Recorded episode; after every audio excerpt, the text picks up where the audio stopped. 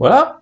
Bonsoir les amis, bienvenue à toutes et à tous, bienvenue sur Terre 2 TV encore une fois pour euh, notre petite émission. Vous savez, on essaye d'en faire deux par mois. Je vous expliquerai tout à l'heure que la prochaine va être un peu spéciale, elle n'est pas programmée. Je voulais d'abord, et comme d'habitude, vous remercier pour l'émission précédente. On a reçu euh, nos amis des Believers, euh, nos chasseurs de fantômes, et on a parlé un petit peu de tout ça. Merci de l'accueil que vous leur avez réservé à cette émission. Merci. Euh, la fois d'avant, on a parlé au docteur Florence Pousset, qui vous remercie beaucoup de, de, de, votre lecture, de son émission. On a parlé de médecine quantique, de médecine moderne en utilisant des, des fréquences ce que je suis en train de tester d'ailleurs. J'ai acheté un appareil du coup, donc je teste. Je vous dirai si je suis toujours vivant ou si vous voyez exploser en cours de route, c'est que ça marche pas. Mais globalement, jusque là, ça va. Ce soir, on démarre une série d'émissions. Euh, c'est un début, mais on n'a pas fini d'en parler parce que je suis en train de prendre d'ailleurs des pas des contrats, mais des, des, petites habitudes avec certains éditeurs qui parlent de développement personnel. Donc on, on, démarre un petit peu dans le développement personnel, on démarre un petit peu dans le bien-être, et je suis très content de, de démarrer ça ce soir avec euh, Pascal Piquet. Bonsoir Pascal. Eh bien, bonsoir, bonsoir à tout le monde. Et je suis très fière d'être euh, le, fer de lance euh, du développement personnel, puisque tu as décidé de te lancer euh, justement dans ce débat-là. Eh bien, je suis honorée. On a beaucoup parlé effectivement de, spiritualité, de phénomènes étranges, sauf que si on ne développe pas le personnage, la personnalité, si on ne travaille pas cette personnalité, je dis pas qu'on va la traîner comme un boulet, mais ça peut être, euh, ça peut, ça peut faire perdre un petit peu de temps et d'espace. Et on va parler de ce temps et de cet espace qu'on se consacre. On a appelé l'émission ce soir de la dépendance affective au bonheur.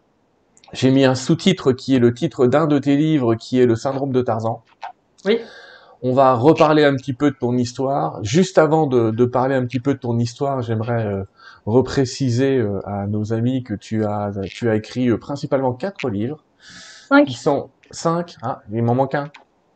Bah, le cinquième, c'est un, c'est un, il est, il est récent, c'est pour ça. D'accord. Alors, le syndrome de Tarzan, qui est plus qu'un best-seller maintenant, qui a été vendu dans le monde entier, dans laquelle tu racontes ton histoire, on va en parler de ton histoire de dépendance affective, et on, on verra d'ailleurs pourquoi ça s'appelle le syndrome de Tarzan.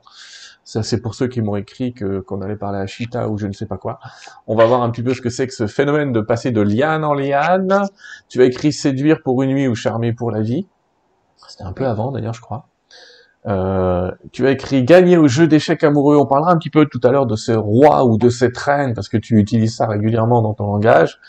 Et puis un des derniers, la jungle des comportements humains. J'aime bien le dessinateur. Hein, franchement, il s'en sort bien dans, les éditions Béliveau euh, parce qu'effectivement, tu fais le rapprochement en fait entre euh, j'allais dire, ces, ces contacts entre humains et ces notions de dépendance, euh, de, de jeux de pouvoir qui existent dans les différentes hiérarchies qu'on peut rencontrer. Euh, il n'y a pas que la hiérarchie familiale, il y a aussi d'autres types de hiérarchies. On parlera tout à l'heure d'ailleurs de hiérarchie et de gens, euh, on parlera de... Il y, a, des noms comme ça, des petites définitions que vous allez entendre, desperado, etc. Vous allez entendre des mots un peu bizarres, mais on va les, les mettre en œuvre. Pascal, ma première question, déjà je te remercie effectivement de d'introduire ce, ce côté de développement personnel, mais ma première question va être, quand tu as écrit le syndrome de Tarzan, tu étais, euh, j'allais dire, euh, très impliqué euh, dans ce phénomène de dépendance affective. Et j'aimerais que tu nous dises, ben, peut-être pas la genèse du bouquin, mais qu'est-ce qui t'a amené à te dire que ça serait bien de partager ton expérience? Eh bien, figure-toi que c'est très étrange parce que j'étais en cours de shiatsu, la manupuncture, et soudain, je, une seconde avant de déclarer que j'allais écrire un livre, je n'étais pas au courant. Ça m'est tombé dessus comme ça et j'ai regardé mes petits camarades euh, étudiants en shiatsu. Puis je leur ai dit, euh, je vais écrire un livre. Je m'en rappelle vraiment, là, c'est tellement présent. Je leur ai dit, je vais, écrire un livre. Alors ils m'ont regardé en me disant, mais qu'est-ce que tu vas raconter dans ce livre? Je leur ai dit, je vais raconter mon histoire et, et même si ça n'aide qu'une seule personne, bah, ce sera déjà ça. Et le plus, le plus foudroyant, c'est que je leur ai dit, ça va s'appeler, j'ai fait ce geste, le syndrome de Tarzan. Je ne sais pas d'où ça venait. Est-ce que ça vient de l'intuition de quelque chose de plus grand que nous? J'en ai aucune espèce d'idée. Et j'ai commencé, je me souviens très bien, j'ai pris une feuille, un crayon à papier, et je savais qu'il y aurait trois chapitres. Je ne savais pas du tout ce que j'allais mettre dedans. Mais ma croyance, euh, Sylvain, c'est qu'on n'écrit pas tout seul. On est inspiré. Une sorte d'écriture automatique. C'est pas moi qui vais te dire le contraire. On reçoit des informations et j'ai été capable de les décoder parce que j'avais vécu ce problème-là et parce que les informations que je recevais étaient cohérentes avec ce que j'avais vécu et ce que j'avais constaté. Et du coup, eh bien, j'ai écrit le syndrome de Tarzan euh, en écriture automatique. Je pense que ceux qui croient écrire tout seul, euh, ben, ils se trompent parce qu'on n'est pas tout seul. Voilà. C'est semi-automatique, c'est. Euh, c'est ça. Puis j'en sortais, donc je sortais du problème et, euh, et, j'avais compris que, que j'avais compris que j'avais un problème. Mais figure-toi que quand je décide d'écrire le livre, je ne sais pas quel est le problème. Je ne le sais pas. Je veux juste raconter mon histoire, mais sans plus. Et au fur et à mesure, quelqu'un m'a parlé de dépendance affective. En, 2006, mmh. le web n'était pas si développé et quelqu'un m'a envoyé des informations qui étaient assez succinctes. Je les ai lues je ne me reconnaissais pas dans ce qui était indiqué, mais j'ai compris que c'était ça. Et j'ai tout axé sur ce, problème-là, sur la dépendance affective. Et le syndrome de Tarzan, mais alors ça, ça m'est sorti de nulle part. Et évidemment, c'est parce qu'on reste agrippé à une personne qui ne nous convient pas toute notre vie, ou on passe d'une liane à l'autre par peur de tomber dans le vide Mm. affectif. Et voilà. C'est la raison pour laquelle c'était titré comme ça et j'en avais assez d'entendre parler de dépendance affective. Je voulais imager, je voulais mettre un peu d'humour dans cette détresse et d'authenticité puisque j'y raconte ma vie. Et, euh, et c'est comme ça que bah, c'est moi, qui c'est moi qui ai fait dessiner mes, mes couvertures. Mes pages de couverture, c'est moi qui les ai fait dessiner. Bellivo Éditeur m'a laissé cette latitude. Donc c'était très important de voir une personne agrippée terrifié et l'autre qui passe d'une liane à l'autre, essayant d'attraper l'autre liane avec les orteils. C'était assez, assez euh, symbolique. Et puis, euh, ça décrit effectivement ma vie, mais ça aide aussi à comprendre la problématique. Il y a des techniques dedans qui permettent aux gens d'être plus éveillés sur ce sujet-là, d'apprendre à se connaître. Euh, c'est, j'ai fait de la PNL, hein. je suis post-maître en PNL, donc PNL, hypnose, tout ça on le retrouve dans le livre pour guider les personnes vers un, un monde meilleur, parce que c'est le, c'est le sujet d'aujourd'hui, n'est-ce pas? Oui, absolument. On va parler de ça euh, dans, divers points et aspects. Et euh, la couverture, elle est intéressante euh, du, syndrome de Tarzan parce que tu montres un homme et une femme. Donc déjà de base, première question qu'on te pose souvent, c'est est-ce que les femmes sont plus concernées que les hommes? Eh ben non, on est assez égalitaire, on le vit de manière un peu différente, mais il y a quand même une espèce d'égalité. Là, tout le monde a gagné. Pour revenir à toi et à ton histoire, est-ce que tu veux nous la raconter? Qu'est-ce qui fait que tu as sauté de, branche en branche euh, pour, euh, pour synthétiser, je dirais que la dépendance affective te fait tomber de, de monsieur A à monsieur A prime finalement? En fait, ça, ça, va se traduire de plusieurs façons. Il y a des personnes qui vont obligatoirement passer d'une conquête à l'autre parce qu'ils ont terriblement peur du vide affectif. Et il y en a d'autres qui peuvent rester célibataires, mais dès qu'ils s'attrapent dès, qu'ils accrochent une liane, eh bien, ils vont s'y soumettre. Ou ils vont soumettre la personne, ou ils vont s'y soumettre. Moi, dans la première vie, euh, dans, ma première partie de vie euh, affective, j'étais un trou noir affectif, c'est-à-dire celui qui prend tout et qui n'a aucun égard pour l'autre. Parce que je n'avais pas de sentiment pour les hommes et je butinais à droite à gauche et je n'avais aucun égard pour eux, je ne savais même pas que je pouvais les piétiner. Et dans la deuxième partie de ma vie, grâce à deux conjoints maltraitants, entre guillemets, eh bien, je me suis reconnectée à mes émotions et je suis devenue desperado, celui qui donne tout. Donc le desperado, c'est celui qui donne tout dans l'espoir désespéré d'acheter l'amour. Et il tombe forcément sur quelqu'un qui prend tout et qui ne lui rendra rien ou très peu. Donc euh, j'ai commencé ma vie affective euh, en, tant que séductrice, tout allait bien. Et puis un beau jour, je suis tombée sur le père de ma fille qui était, euh, on va dire, plus trop affectif que moi. J'ai basculé dans le desperado et j'ai voulu le sauver. J'ai voulu faire son bonheur malgré lui. Et enceinte, je venais de me marier, je suis tombée enceinte le matin de la nuit de noces et il a commencé à me tromper.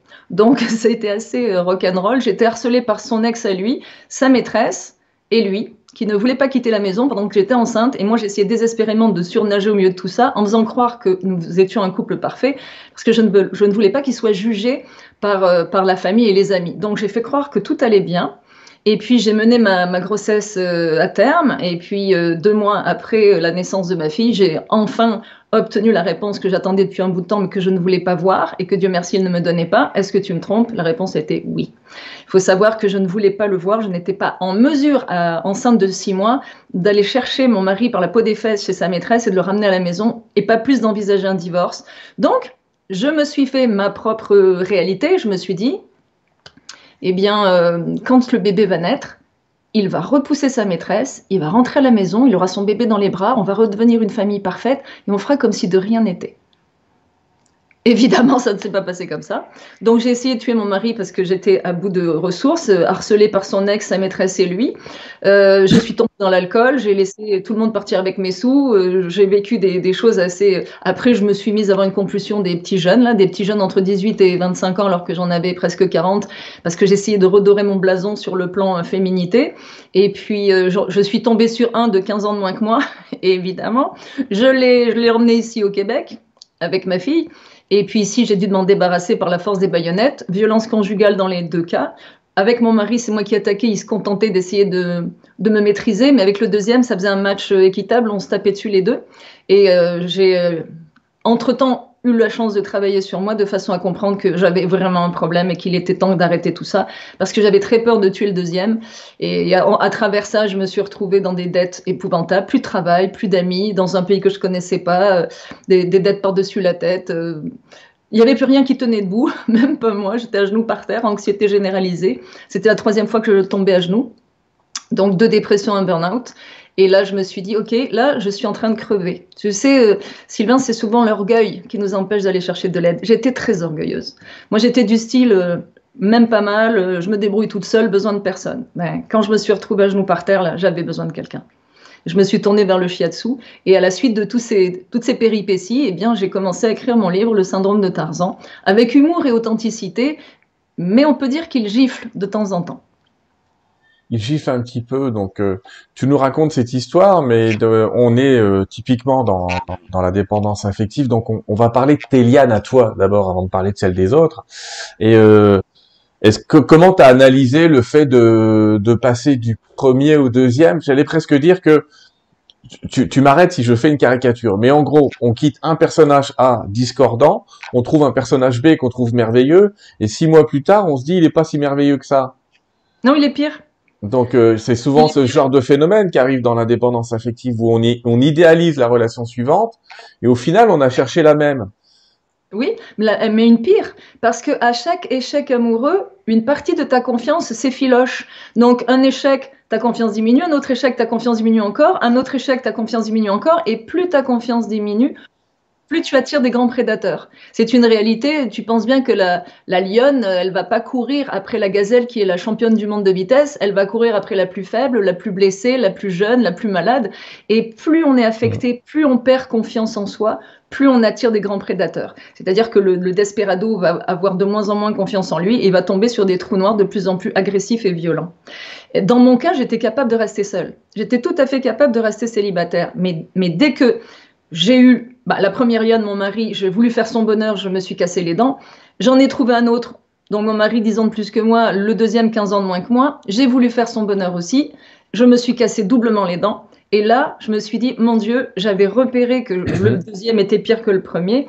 Et je me suis dit, euh, comme on dit au Québec, je vais laisser ça sur la glace parce que j'avais trop peur de tomber sur le suivant qui serait le troisième, euh, l'antéchrist ou le diable lui-même, je me disais. Donc j'ai tout stoppé et, et je me suis posée, j'ai réfléchi pendant 11 ans j'ai réfléchi pour comprendre ce que c'était que l'amour. Donc 11 ans abstinente et célibataire parce que j'ai compris que ce que j'avais vécu c'était des drames et ça ne pouvait pas être l'amour. Donc j'ai passé 11 ans à réfléchir, à observer mes clients, à comprendre que j'étais partie dans la mauvaise direction, que tout ça c'était de la dépendance, des fausses croyances et à, à remettre les choses en place jusqu'à ce que je rencontre quelqu'un qui, euh, ben, que j'ai perdu dans la pandémie parce que c'était de relation longue distance et ce qui était normal et logique, ça c'était c'est pas du tout un drame. Mais, mais je sais ce que c'est maintenant que l'amour. C'était tout l'inverse de ce que j'avais vécu, tout simplement. Donc l'inverse de ce que tu avais vécu parce que comme tu l'exprimes dans le livre, euh, tu pouvais pas te fier à tes besoins, tes désirs et ta volonté propre. Ah on va on va voir un petit peu, j'allais dire les, les, techniques. On va pas s'enfoncer dans tout ce que tu racontes dans le bouquin. Euh, euh, on va démarrons tranquillement, démarrons tranquillement avec cette histoire de dépendance affective. On va faire un peu comme dans le livre. Dans le livre, tu donnes aux gens des, des tests, ils peuvent se tester et voir un petit peu où ils en sont avec ça quelque part. Donc en fait, c'est comme si tu disais, il y a des niveaux quoi.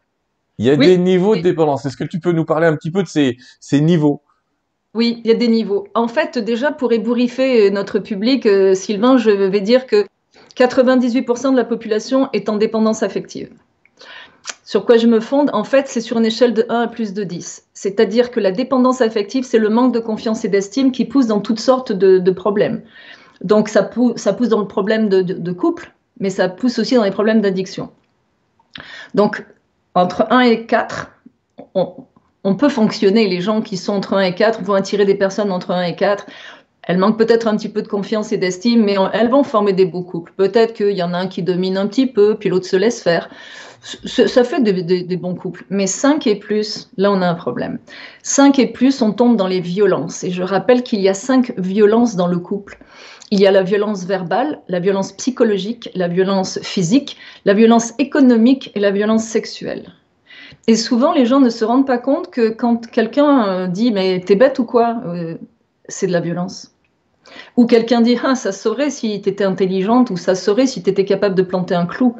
C'est de la violence. Alors vous allez me dire, oh, c'est quand même un peu trop subtil. Ben si, si, ça commence comme ça. Mais plus vous vous laissez euh, humilier, plus l'autre va vous humilier. Donc on monte dans les, dans les ligues majeures, là, quand on est à 5 et plus, il y a de la souffrance. Donc comment on sait qu'on est en dépendance? Ben, Quand il y a souffrance. Parce qu'un couple heureux ne souffre pas. Aimer, c'est être heureux. À partir de là, si vous souffrez, il est temps d'identifier, il y a un voyant lumineux rouge qui clignote, pourquoi vous souffrez? Est-ce que c'est quelque chose de réparable? Est-ce que c'est parce que vous êtes en train de vous perdre de vue et vous pouvez vous, vous euh, reconnecter ou est-ce que le problème est plus profond? Donc la souffrance, c'est déjà le premier symptôme. Premier symptôme, euh, oui, symptôme du syndrome de Tarzan. Euh, euh alors, on, explique quand même que tu viens de parler de l'indice et que pour arriver à ça, il y a tout un questionnaire. Effectivement, dans le livre, on va pas reprendre euh, les, éléments du questionnaire. Mais chacun verra. En fait, moi, quand mes, clients me demandent, mais à combien tu crois que je me situe Je dis, je sais pas, c'est à toi de me le dire. J'en sais rien. C'est déjà une introspection que de se demander à combien on se situe. Mais quand on est malheureux, qu'on souffre, ou qu'on est humilié, ou qu'on est frappé, ou, ou qu'on est euh, détroussé, ou, ou, quelque autre horreur, euh, il y a un problème. On n'est pas avec la bonne personne. C'est pas possible. C'est bien que tu parles aussi de niveau, parce qu'il y a aussi des, des gens qui ont tendance à, à amplifier le niveau de l'autre aussi. Alors je vais te dire à quoi je pense. Euh, moi j'ai, mais tu, tu as les mêmes, hein. on a les mêmes comme dirait l'autre. Mais systématiquement, quand j'ai une femme qui est pas heureuse avec son mari, j'entends tout de suite ah oui mais mon mari est un manipulateur pervers narcissique. Et allez hop, on le met directement dans la case des méchants et allons-y, sachant que dans manipulateur pervers narcissique, on sait pas s'il est manipulateur, s'il est pervers, s'il est narcissique ou s'il est les trois. Tu les mets, qu'est-ce que t'en penses de cette histoire-là? Des, des gens qui classifient direct à la case finale. Mais ça, c'est un de mes sujets de prédilection, c'est un de mes chevaux de bataille. Euh, parce que, en fait, plus le nom du bourreau est grand, pervers, narcissique, manipulateur, plus la victime est reconnue. Mais la bonne question est, mais qu'est-ce que vous faites avec lui? Pourquoi vous êtes encore là? Pourquoi ça fait dix ans que vous subissez ces horreurs? Et là, la personne, euh, elle est responsable. Elle est responsable de ça parce que ça se joue par équipe de deux. Forcément, c'est 50-50 de responsabilité. Et moi, je peux même dire que les deux sont pervers, narcissiques, manipulateurs, parce que en fait, le desperado qui essaie d'acheter désespérément l'amour, il va anticiper, il va, il va manipuler l'autre, il va tout lui donner, il va faire toutes sortes de choses. Et l'autre qui prend tout, ben, il prend tout parce qu'on lui donne tout, puis à un moment donné, si on lui donne plus, il va taper sur la tête pour en avoir encore. Donc en fait, je suis contre ces mots-là parce que ce sont des personnes en situation de survie qui ont appris à donner tout ou à prendre tout parce que c'est leur, enfance qui leur a enseigné ce processus-là et que les deux, les deux sont absolument en, situation d'apnée. De, les deux ont besoin d'oxygène. Alors si on était euh, tous les deux, euh, Sylvain, au fond de l'eau et on a une seule bouteille d'oxygène et que celui qui va attraper la bouteille d'oxygène va survivre et l'autre va mourir, ben, par instinct de survie, on risque d'être bien pervers, narcissique, manipulateur tous les deux parce que on va la vouloir la bouteille d'oxygène. Sauf que toi, autant que moi, nous savons que nous en avons une incorporée. On n'a pas besoin de crachouiller dans celle de quelqu'un d'autre ou de refiler la nôtre. C'est ça l'autonomie affective, c'est avoir sa propre bouteille d'oxygène et ne pas réclamer ou donner de l'oxygène à quelqu'un d'autre pour établir un lien qui est malsain. Donc les pervers manipulateurs narcissiques, évidemment qu'ils sont plus intelligents que leur proie, sinon ils n'arriveraient pas à les capturer. Évidemment que la lionne court plus vite que la, gazelle qui est, la plus affectée, évidemment évidemment. Mais c'est à vous de sentir qu'il y a quelqu'un en face de vous qui, ne vous respecte pas. Donc, on le sait, hein, c'est une question d'enfant intérieur. sont les deux enfants intérieurs qui se connectent et qui, euh, euh, qui sont au même niveau de névrose et qui vont s'acoquiner, et il y en a un qui va donner, l'autre qui va prendre, ou dans le même couple, ça peut alterner, ou alors on est un desperado dans un couple et on devient un trou affectif dans l'autre. Tu as sûrement déjà entendu, euh, ben, après tout ce que les femmes vont faire, la prochaine, elle va payer, ou les femmes disent, oui, après tout ce que les hommes ont fait, ben, tu vas voir le prochain. Voilà, donc on va basculer du desperado au trou noir. Moi, j'ai basculé du trou noir au desperado, mais merci, merci, merci. Je les remercie, ces deux conjoints-là, que j'ai appelés Jules et Jim dans mon livre, par égard pour, euh, pour Jeanne Moreau, pour le mmh. film euh, Jules et Jim. Mais je les remercie tellement, parce que grâce à eux, je me suis reconnectée à mes émotions. Parce que je m'en étais déconnectée le, au fil du temps, dans mon enfance, à un moment donné, pour arrêter de souffrir, j'ai arrêté de ressentir. Et grâce à eux, euh, je me suis mise à ressentir à nouveau. Et j'avais l'impression d'être branchée sur du 220 là. Ça, ça giflait. Hein. On va voir tout à l'heure la, la, notion, pardon, je t'interromps, mais la notion du pouvoir qu'on donne à l'autre et qui est, qui est importante. Euh, mais je vais revenir quand même sur une petite phrase que tu as dit tout à l'heure. Tu as dit les modèles de l'enfance. Ah, là, ça fait tilt dans ma tête. T'en parles dans le livre. Alors, franchement, les mecs, enfin, messieurs dames, entre guillemets, je vous invite à nouveau à, aller lire, piocher dans les cadres, parce qu'il y a des données un peu dans les cadres. Des fois, ça se répète, mais il y a des choses différentes, donc c'est bien. Et puis alors, euh, ce qu'il y a de bien, c'est que c'est facile à lire. Les livres sont faciles à lire. Ça veut pas dire qu'il y a rien dedans, hein. Ça veut dire que c'est facile à lire. J'insiste, hein, parce que des fois, on me dit... Euh, ben, je, te remercie, c'est un compliment que, que j'entends souvent parce que j'ai une écriture très particulière. Je, je parle comme j'écris, et j'écris comme je parle, mais avec un beau vocabulaire. Et, euh, c'est très humoristique avec plein de jeux de mots, mais c'est très facile à lire. Et, et, dans chaque livre, il y a un tronc commun, bien sûr, qui est la dépendance affective, mais avec des déclinaisons différentes. Par exemple, la jungle des comportements humains, c'est en entreprise. C'est dans le monde, dans le monde de l'entreprise, dans le monde professionnel. Alors que la, le syndrome de Tarzan, c'est la dépendance affective. Et puis, ben, gagner au jeu des échecs amoureux, c'est comment choisir la bonne personne, parce que c'est un recrutement, c'est pas, c'est pas. Oui, oui d'ailleurs, c'est un peu comme ça que j'ai lu. C'est une méthode de recrutement du roi, comment trouver son roi. bon, mais effectivement, t'expliques aussi que c'est symbolique, mais tu trouves qui sont les fous, qui sont les pions, qui sont les tours. Donc, tu détermines un petit peu les pièces d'un jeu d'échecs comme ça en déterminant des caractères. Allez, revenons un petit peu à l'enfance. En quoi est-ce que finalement, tu penses toi qu'on reproduit que l'amour idéal, c'est on essaye au début de reproduire l'amour qu'on a vu chez ses parents ou l'inverse ou quelle est l'influence du premier couple qu'on a perçu dans sa vie qui est celui de ses parents dans la suite de son existence d'après toi? Ah, c'est 90%. En fait, de 0 à 15 ans, le langage affectif que tes parents vont te parler, c'est exactement ce que tu vas reproduire dans ta vie d'adulte. Absolument. C'est le modèle que tu vas produire dans ta vie d'adulte. Donc, si tu as été humilié, si tu as été frappé, si tu as été euh, rejeté, ignoré, tu vas aller vers des personnes qui vont te traiter de la même façon. Alors, ce qui est intéressant, c'est que euh, suivant, suivant comment ta confiance va se développer, la confiance peut se développer à l'école, par exemple. Pas du tout dans la famille où on est maltraité, mais à l'école. Et là, on va voir des personnes qui vont avoir un parcours académique très, très, très euh, puissant et qui vont entrer dans un, modèle professionnel très puissant aussi, ils vont être des leaders, mais dans leur vie affective, des catastrophes. T'en as d'autres, dans leur vie affective, ça va aller, mais dans leur vie professionnelle, une catastrophe. T'en as d'autres qui vont euh, avoir une, vie affective euh, correcte, mais pas d'amis, ou des amis, mais pas une vie affective correcte. Tout ça va prendre ses racines dans les programmations qu'on aura eues de la conception jusqu'à aujourd'hui, qui sont générés par les gens qui nous ont encadrés et les événements qui nous sont arrivés, qui nous ont donné une perception de nous-mêmes et du monde.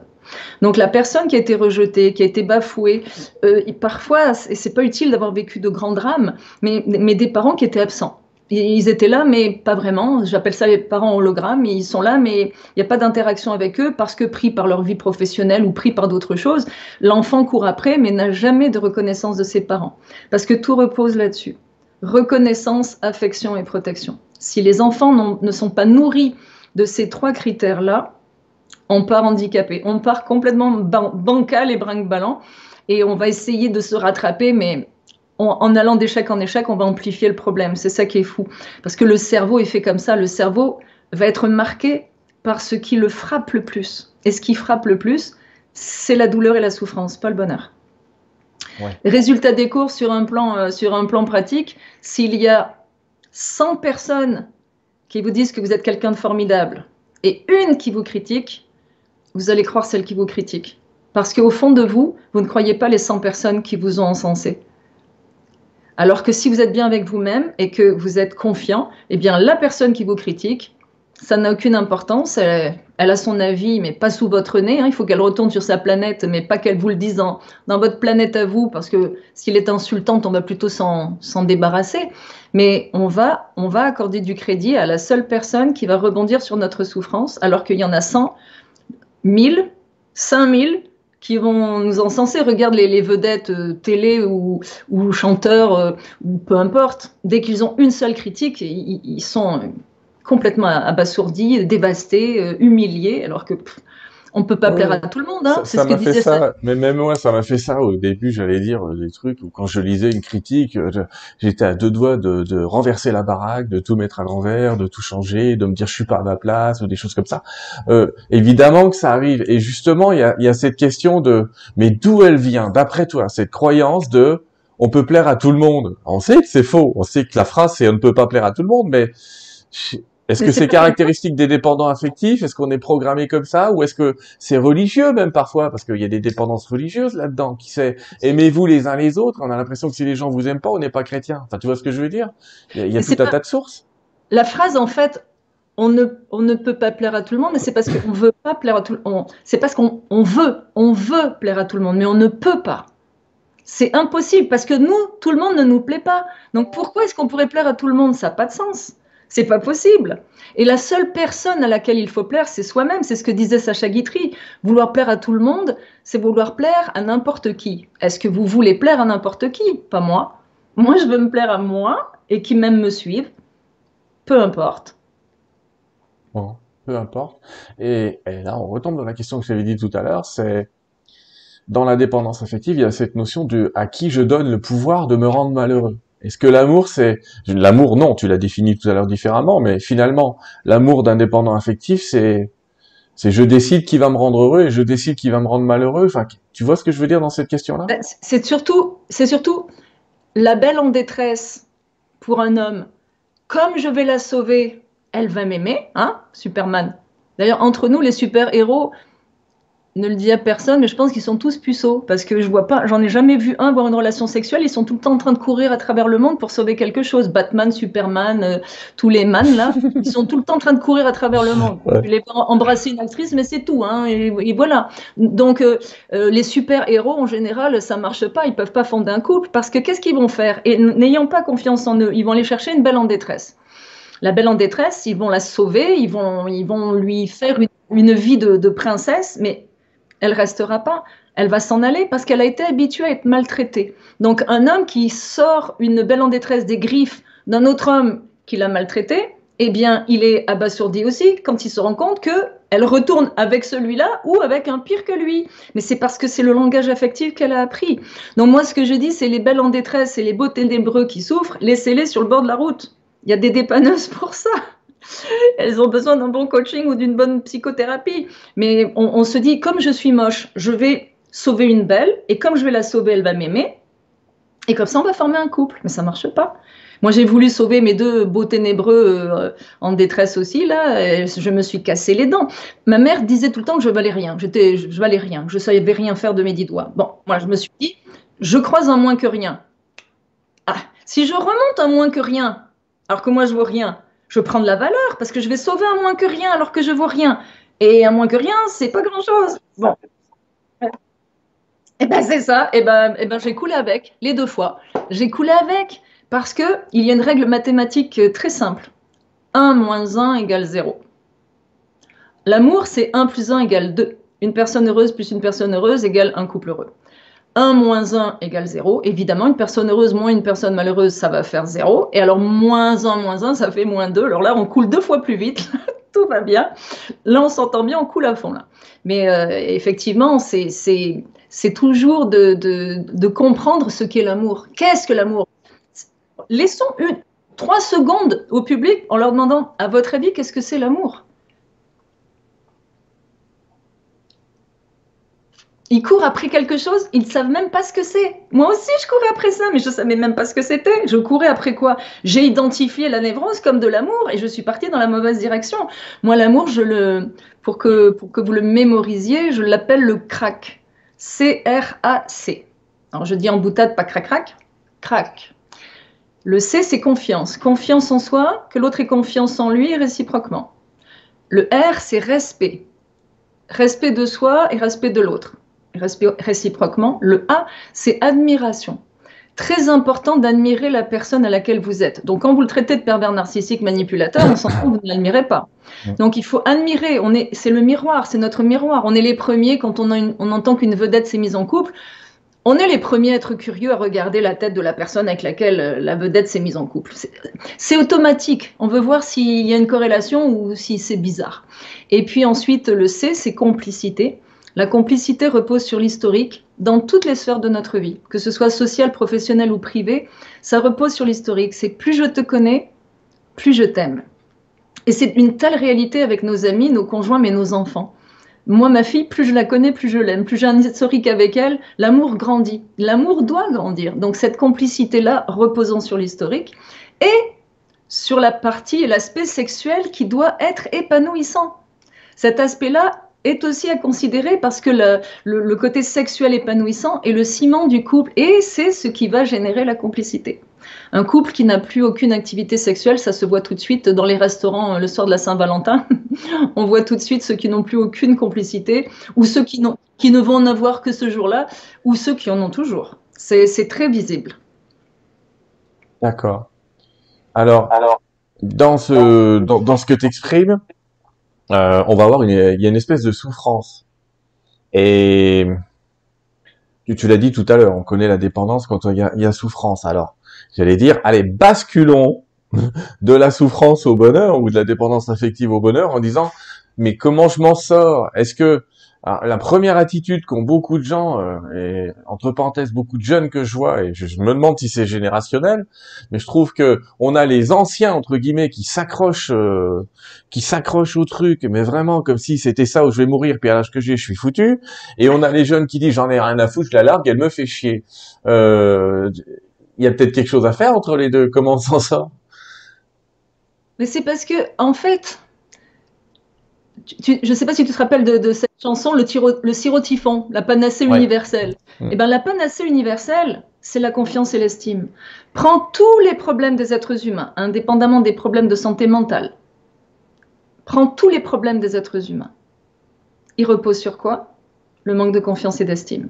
Donc ça fait, ça fait des épisodes d'inconfort, ensuite ça fait des épisodes d'anxiété, anxiété généralisée, burn-out, dépression, tic obsessionnel compulsif, phobie, et dans les cas extrêmes, suicide et meurtre, parce que j'ai failli tuer mes conjoints pour des raisons de dépendance affective, puisque je voulais m'en séparer, mais ils voulaient pas quitter ma maison. Donc en s'entend, j'étais assez coincée. C'est pour ça que je leur ai sauté à la figure euh, au bout du compte. Mais, mais il faut s'extraire de ce genre de relation. Et comme on n'en est pas capable, eh bien, on, va souffrir. Donc tous ces problèmes-là, euh, un problème de ne serait-ce que d'être asocial ou euh, l'agoraphobie. Euh, tous ces problèmes-là m'ont reposé sur, la, votre historique et, sur euh, le manque de confiance.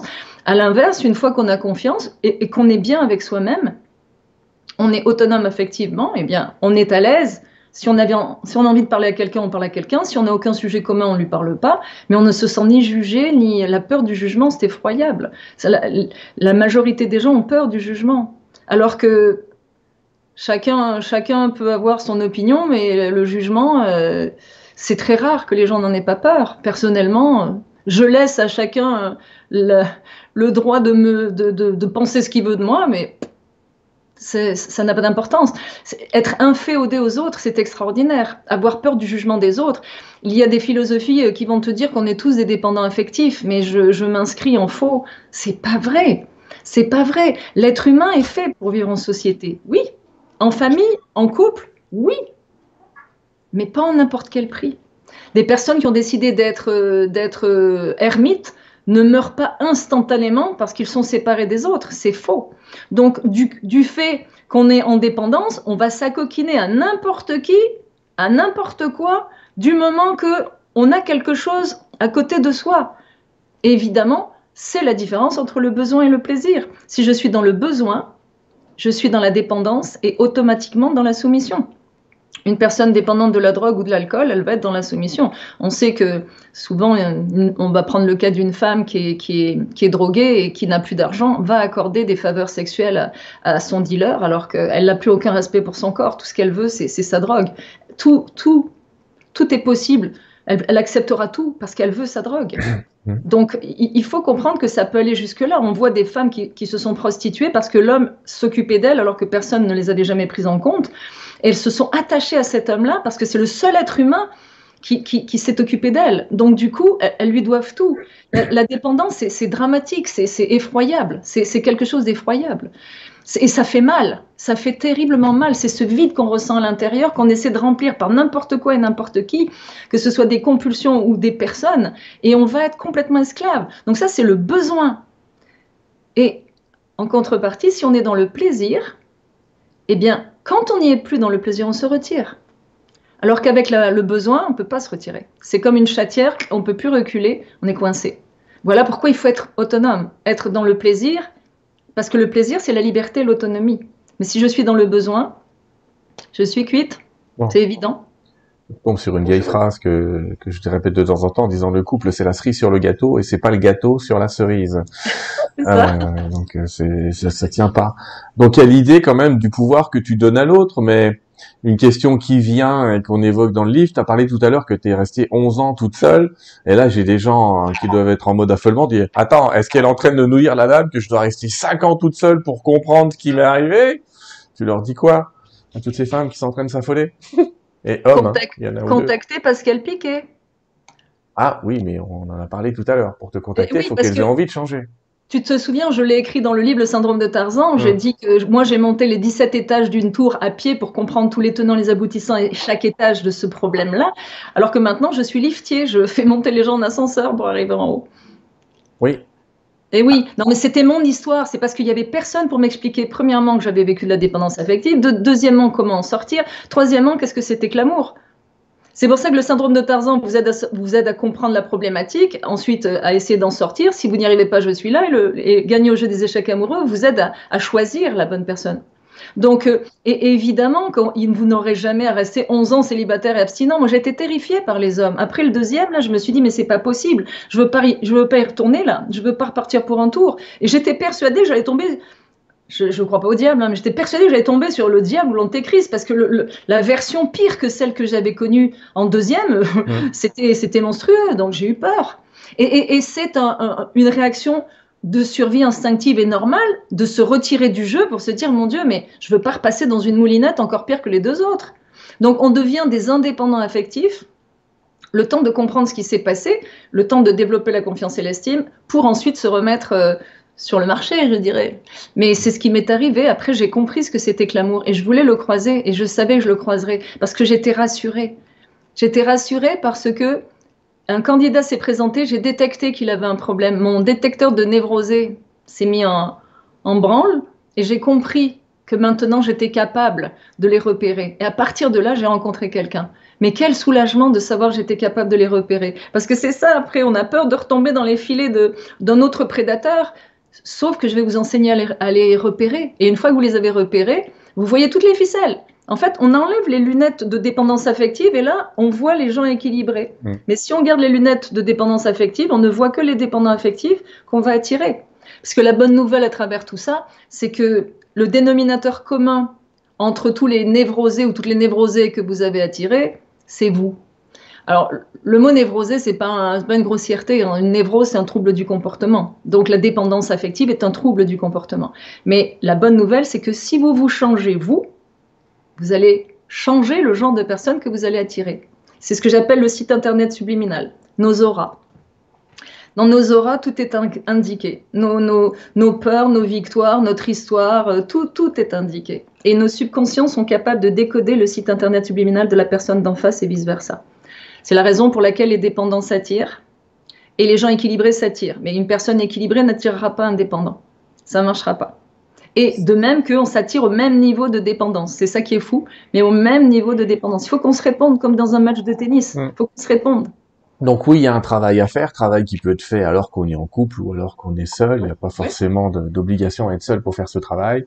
Je confirme avec toi que le syndrome de Tarzan m'a aidé à mettre en place mon détecteur à connard, comme je dis toujours. Euh, je suis désolé, j'ai pas le même vocabulaire que toi, euh, mais c'est vrai qu'il y a un moment, euh, ça clignote. C'est-à-dire que là, on, on dit ah ah ah ah ah, ça y est, euh, je l'ai repéré. Et même pour certains thérapeutes, je vous invite à lire le syndrome de Tarzan parce que pour beaucoup de thérapeutes, vous allez tomber dans ce qu'on appelle les phénomènes de transfert et contre-transfert, qui sont aussi des très gros pièges de dépendance affective, et de votre client et de vous-même. Ouais. Euh, et ça va vous aider aussi. Ce qui est intéressant, allez, on va plonger de livre. Je, vais aller dans, dans gagner au jeu d'échecs amoureux. Et je vais te demander dans ce jeu d'échecs, c'est qui les fous et les tours pour toi, par exemple? Ah bah, celui-là, j'en suis très fière parce que, enfin, je suis très fière de tous mes livres. Mais ce que c'est le titre dont je suis fière d'avoir réussi à mettre échec et gagner dans la même euh, dans la même phrase. que gagner au jeu des échecs amoureux. Et en fait, c'est un jeu d'échecs parce que il y a un roi, une reine à, aller chercher euh, de l'autre côté de l'échiquier. Euh, il y a aussi les reines qui vont avec les reines, les rois qui vont avec les rois. Hein. Mm. C'est aussi pour, autant pour les hétéros que pour les homos, ça c'est très important. Et donc le livre est fait pour tout le monde, quelle que soit votre orientation sexuelle. Mais c'est d'écarter les pions, donc ceux qui se laissent dominer, d'écarter les fous, ça part de soi, hein, les fous, et d'écarter les, mauvais tours, donc euh, les tours, et d'écarter les cavaleurs les cavaliers. Mais une fois que vous avez écarté toute cette population et vous vous rendez compte que vous êtes abonné aux cavaleurs, vous êtes abonné aux menteurs, qui sont les mauvais tours, vous êtes abonné aux dominés, les pions, vous allez avoir un abonnement euh, et, une succession de personnes qui se ressemblent beaucoup.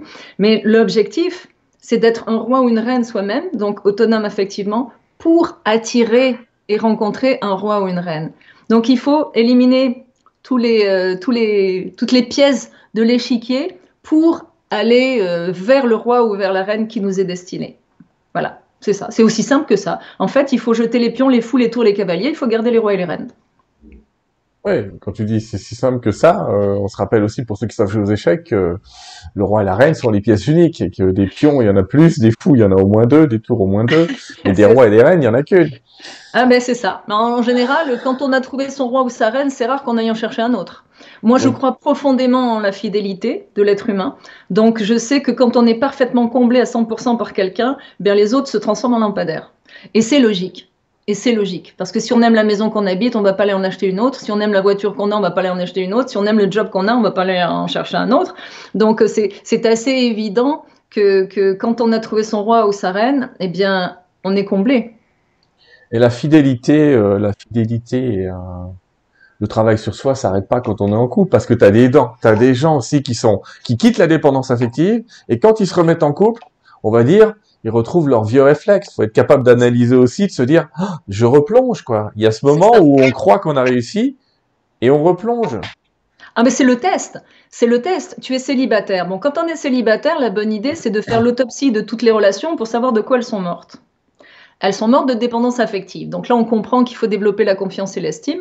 Et ensuite, le test euh, ultime, c'est de se remettre en couple. D'abord, mhm. on est testé par des névrosés pour savoir si le détecteur fonctionne. On a besoin de le savoir. On a besoin de le savoir. Et quand on sait qu'il fonctionne, là, on est à l'aise, on peut entrer en relation. Mais surtout, on sait qu'on va être dans le plaisir. Et si on n'y est pas, on sait qu'on a la capacité d'en sortir. Le problème, c'est le piège c'est de se dire, ah ben non, j'arrive plus à sortir de cette relation ou de, ne pas de ne pas identifier les voyants lumineux rouges qui, clignotent sur le tableau de bord au départ, ou alors de ne pas les voir. Mais là, j'ai un, client qui m'a confié hier qu'il avait vu les voyants lumineux rouges dès le départ, mais elle était tellement jolie. il y est allé quand même. Donc, euh, la sagesse, c'est dès qu'il y a un voyant lumineux rouge qui clignote, du style euh, un des moteurs va tomber en plein vol, hein, si vous êtes dans un avion, ben, je vous conseille de ne pas décoller. Il y a des petits voyants, euh, il y a des petits voyants qui sont pas rouges, qui peuvent être orange et aller valider si la personne vous correspond vraiment. Mais quand le voyant lumineux est rouge, vous tentez le coup, mais de toute façon, ça marchera pas. C'est pas. Ah, faut pas s'en vouloir. Moi qui ai inventé. Non, vouloir. Moi aussi, hein, ça m'arrivait de j'allais dire de voler dans des avions qui avaient pas de chauffeur, euh, qui avaient pas de pilote, mais euh, il y a. Mais ça fait partie de l'expérience. Ouais, ça fait partie de l'expérience. Et l'expérience, c'est aussi de pas s'en vouloir et de se dire qu'on va pas devenir euh, master chef en dépendance affective sans faire d'erreur. Et il faut comprendre une, une grande règle de l'être humain que, que j'ai intégrée que, et que j'enseigne, c'est que chaque être humain, au moment où il pose un geste, quel que soit ce geste, c'est qu'il ne peut pas faire autrement. Quelqu'un qui se suicide, au moment où il se suicide, il n'a pas décidé de mourir, il a décidé d'arrêter de souffrir. Et il ne peut pas faire autrement. Un geste héroïque qui finit mal, quand quelqu'un essaie de sauver une personne qui se noie alors qu'elle n'est pas formée, elle va se noyer avec. Si elle avait réfléchi, elle serait peut-être pas allée. Et un, geste héroïque qui finit bien, quand vous demandez à la personne euh, si tu avais réfléchi avant de le faire, est-ce que tu y serais allé La majorité des gens vont vous dire non ça a été plus fort que. Donc, à chaque fois qu'on pose un geste, quel que soit ce geste, si on pouvait faire autrement, si c'est un geste qui nous nuit, si on pouvait faire autrement, on le ferait. Donc moi, souvent, mes clients arrivent en me disant, mais il faut que je quitte mon conjoint ou ma conjointe, euh, vraiment, euh, ça va pas du tout, ça peut, ça peut être de, ça va pas jusqu'à, ça devient dangereux, mais je leur dis pas, euh, quitte-le. Je dis, non, non, je dis, non. On va travailler à renforcer ta confiance et ton estime. Et quand tu seras persuadé intimement à 100% que tu dois quitter cette personne, alors tu la quitteras. Elle va être notre baromètre, c'est ton meilleur entraîneur. Et cette personne est soulagée instantanément de comprendre que je ne vais pas lui dire mais, mais non, quitte-le. Mais bien sûr que non, je sais qu'elle ne peut pas. Je me souviens d'une cliente qui m'avait fait rire. Elle était allée voir une thérapeute et puis euh, elle explique le problème qu'elle a avec son mari. Un mari humiliant et pas amusant du tout. Et la thérapeute lui dit Mais enfin, quittez-le Et ma cliente lui dit Mais enfin, si j'étais capable de le faire, je ne serais pas dans votre bureau, je serais en train de faire ma valise. Oui, mais c'est exactement ça. Et c'est pareil pour euh, la, la, question des manipulateurs pervers narcissiques tout à l'heure. Euh, on les quitte pas comme ça. Il faut déjà arrêter de les nourrir. Pour arrêter de les nourrir, il faut se nourrir soi mais c'est parce que c'est l'enfant intérieur, en fait. Quand on n'a pas grandi sur le plan affectif, on a un enfant intérieur que j'appelle le terroriste terrorisé. C'est lui qui, qui, génère les peurs, les mauvais comportements, les caprices, la bouderie, tous ces mauvais comportements enfantins d'un gamin de 6 ans qui est aux commandes d'un avion, d'un adulte, mais forcément qui panique. Donc forcément, on va, on va avoir des comportements déplacés, on va avoir des comportements de soumission parce qu'on est terrifié. En fait, parfois on a un côté adulte, on est dans nos chaussures d'adulte. Comme je disais tout à l'heure, sur un plan académique, ça s'est bien passé, on va avoir une carrière professionnelle extraordinaire, mais la, vie affective, loupée, complètement loupée. Donc euh, c'est cet enfant intérieur quand il prend les commandes. Alors mmh. quand on est dans, quand c'est l'adulte qui prend les commandes, tout va bien. Quand c'est l'enfant intérieur, c'est la panique. Et on ne peut pas faire raisonner une personne qui est terrifiée. C'est pas possible. Et, et c'est souvent les peurs. L'enfant intérieur rime avec peur. Alors à ne pas mélanger l'enfant intérieur avec l'âme d'enfant. Parce qu'il y a souvent des levées de boucliers quand je donne des conférences ou des séminaires. Là, quand, oh, mais non, mais moi je veux le garder. Non, l'enfant intérieur, faut pas le garder. L'enfant intérieur, c'est celui qui rime avec peur. Faut le renvoyer dans le passé. Il faut être complètement adulte. L'âme d'enfant, c'est la capacité à s'amuser et s'émerveiller et à apprendre et à jouer.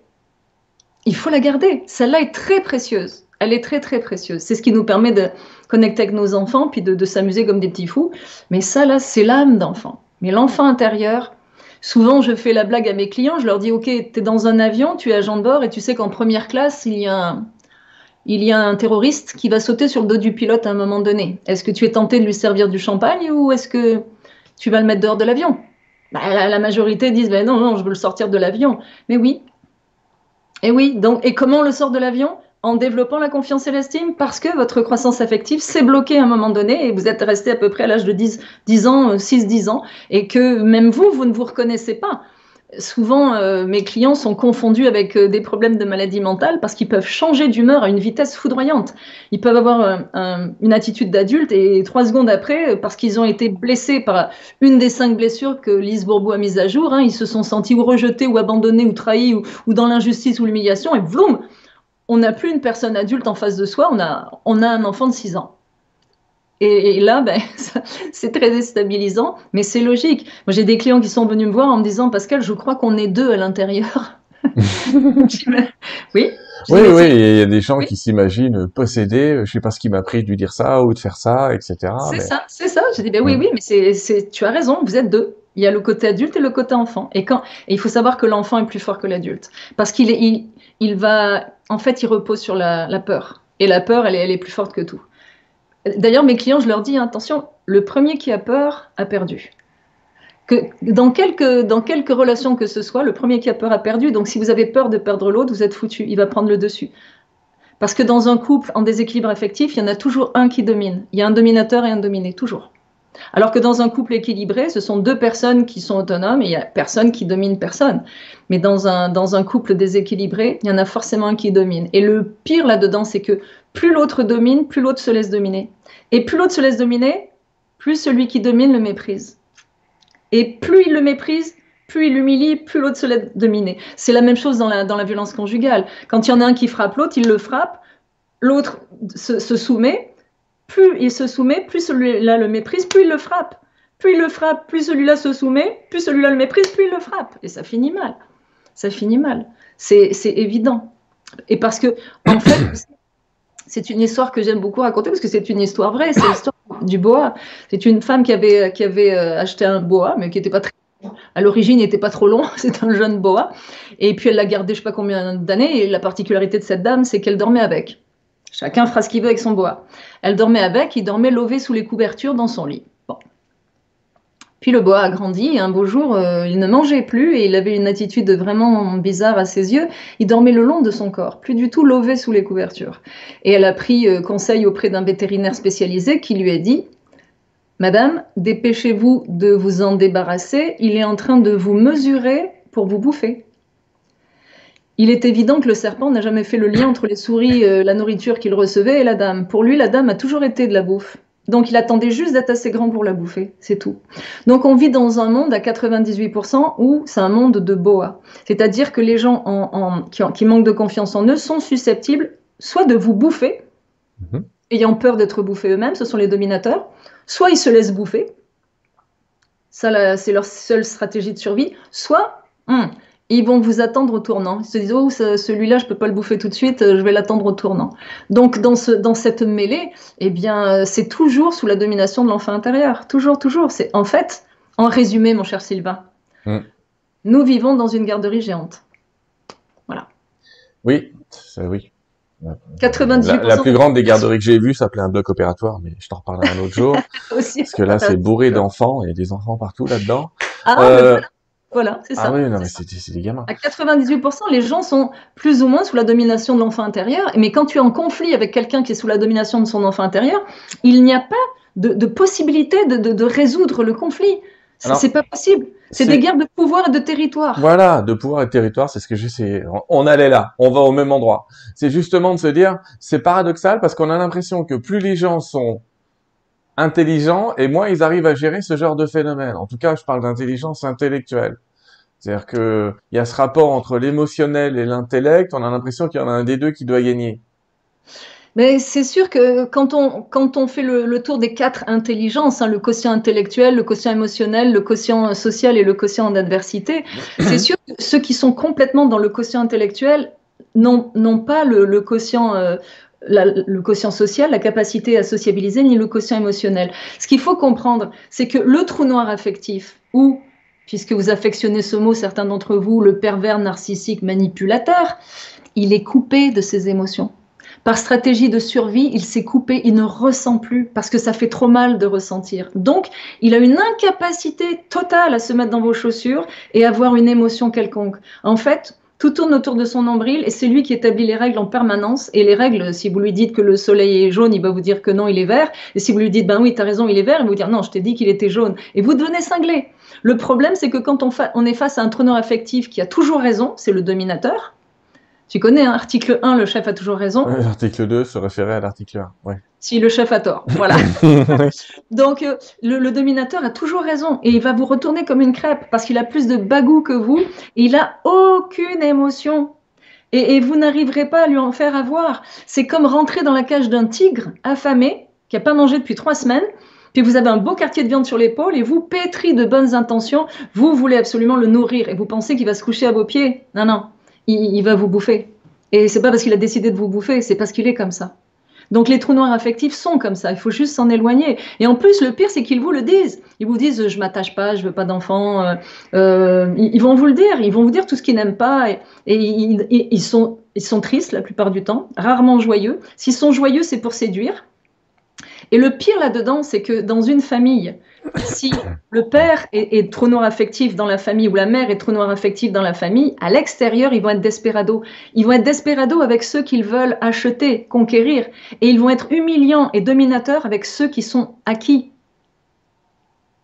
Et il faut comprendre cette dynamique-là.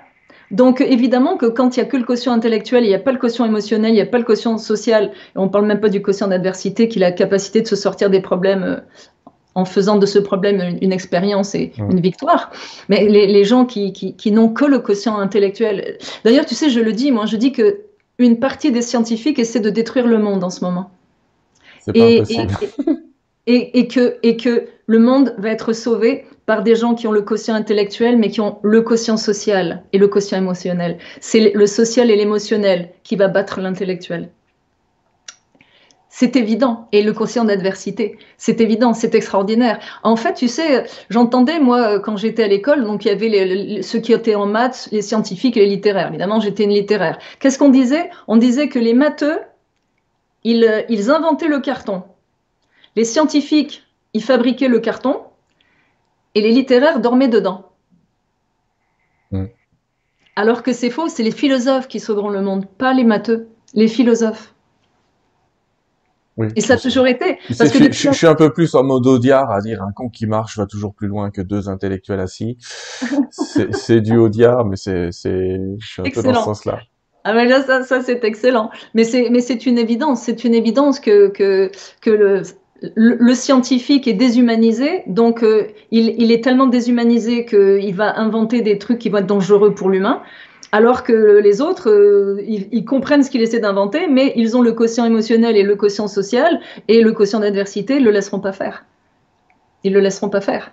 Donc euh, la, vraie, la vraie puissance, c'est d'avoir les quatre quotients, bien sûr, mais celui qui a juste le quotient intellectuel et qui se croit vraiment au-dessus des autres, il est à côté de la plaque. Et quand on essaie de faire des robots, moi ça me fait sourire des robots qui ont des émotions, mais attends, pour, pour donner des émotions aux robots, il faudrait déjà que ceux qui fabriquent les robots puissent en avoir. Donc on n'est pas prêt d'avoir des, ouais, c'est, émotions. C'est un petit peu compliqué. Alors tu rentres un peu plus dans, dans le quatrième livre que j'ai là qui s'appelle la, jungle des comportements humains. Dans ce que tu viens d'évoquer, on est, on dépasse un petit peu euh, le cadre du couple.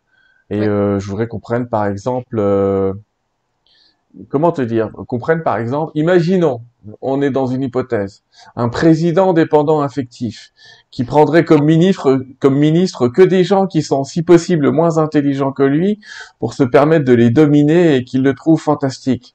Ce serait terrible. Non, mais c'est. Mais ce que je veux dire, c'est. Alors, on met ça dans le monde de l'entreprise, mais dans le monde de l'entreprise, ça donne quoi cette dépendance? Est-ce que les gens essayent de plaire à leur patron, à leurs voisins? En fait, j'aimerais que tu nous fasses rentrer dans cette jungle des comportements humains.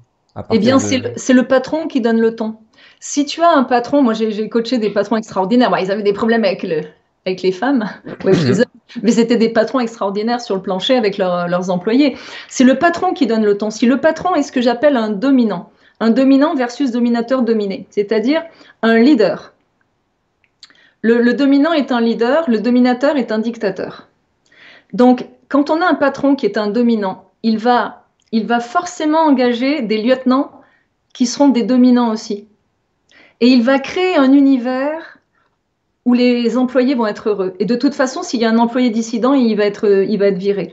Donc il va créer un univers où, étant lui-même un dominant et, quelqu'un d'autonome affectivement et donc de respectueux, un leader, il va embaucher d'autres leaders et ces leaders-là vont encadrer des gens qui vont être heureux dans cette entreprise. C'est aussi simple que ça. Maintenant, si tu as un patron dictateur, qu'est-ce qu'il va faire? Il va embaucher des lieutenants dictateurs. Et ces lieutenants dictateurs, comme ils sont tapés sur la tête par le patron, eh ben, ils vont taper sur la tête des employés et tout le monde va taper sur la tête de celui d'en dessous. Parce que tout le monde est terrifié. Tout le monde est terrifié par le patron, alors que le leader, lui, va promouvoir les habiletés de tout le monde. Et au contraire, il va laisser le lead à quelqu'un qui sera plus opérationnel que lui, alors que le dictateur est terrifié qu'on lui prenne sa place. Donc il va taper sur la tête de ceux qui sont en dessous de lui pour pas qu'ils prennent sa place, pour pas qu'ils soient aussi intelligents que lui. Ouais. Et ça va terminer par des ça va bien se passer, madame. Bon. Euh... ça va terminer par des burn-out. Hein. C'est sûr que ça va finir par des burn-out et puis les, les, les employés vont s'en aller. Mais, mais il y a des microcosmes. Moi, je dis à mes, mes clients qui sont chefs d'entreprise, je leur dis mais c'est merveilleux. Tu as fait un microcosme dans lequel il y a des gens qui sont respectés. Et c'est un monde de dominants. De, de, de, de leaders. Et ça, c'est extraordinaire. Travailler avec des leaders, euh, c'est extraordinaire qui font la promotion. D'ailleurs, j'ai monté une formation là-dessus et puis euh, euh j'explique que tout part de chaque employé. Ça part de, ça ton plexus, ça part de chaque employé, quel qu'il soit. Après, ça rebondit sur l'équipe, ça rebondit sur l'entreprise, ça rebondit sur les clients, ça rebondit aussi sur les fournisseurs. Mais ça part de chacun, que ce soit le, PDG ou que ce soit le coursier ou peu importe, ça part du plexus de chacun et ça doit rayonner. Les uns doivent rayonner sur les autres. C'est ça qui est extraordinaire. Et quand des employeurs ont cette dynamique, ils ont une entreprise florissante. Forcément, ils ont une entreprise florissante. Les employés sont heureux, ils donnent leur 100%. Ils sont respectés, ils sont Ce que tu dis a été reconnu euh, dans les entreprises seulement en 2018. Euh, là, je vais faire un petit mon vieux qualiticien, mais euh, comme j'étais responsable qualité aussi, dans la norme ISO 9001, qui est internationale, dans la version 2018, c'est seulement là qu'on a introduit une notion qui au début a étonné les patrons et qui était le bien-être des parties prenantes. Ça, c'était un truc de ouf d'introduire ce terme de bien-être des parties prenantes, où on s'apercevait que si ton fournisseur était content de toi, ton fournisseur, hein, même pas ton client, si ton fournisseur était content de toi, ça donnait une roue vertueuse pour toute l'entreprise. Et ça a été mis dans la norme depuis. Donc c'est pour te dire, oh ben, on vient de s'apercevoir que si les gens étaient heureux au boulot, ça va mieux. Ah, le paradoxe, c'est qu'on a l'impression qu'il y a de plus en plus d'entreprises qui vont à l'envers de ça. Ah oui. Donc, euh, est-ce que tu penses que de ton côté, il y a une espèce de, de résistance au changement qui est, qui, est, qui, est là en ce moment de manière générale dans ce monde? Qu'est-ce que tu penses un peu de tout ça? Je, je, pense qu'il y a des gens terrifiés et des patrons terrifiés et qui, qui font énormément d'anxiété, qui manquent de confiance en eux et qui écrabouillent euh, tous ceux qui sont en dessous d'eux au lieu de les valoriser et que la, la situation actuelle euh, favorise ce genre de comportement avec des gens qui sont terrifiés. Euh, à partir de là, tous ceux qui ont toujours bien fonctionné vont traverser euh, la pandémie là, euh, la tête haute parce qu'ils ont toujours bien fonctionné et capitalisé sur l'humain.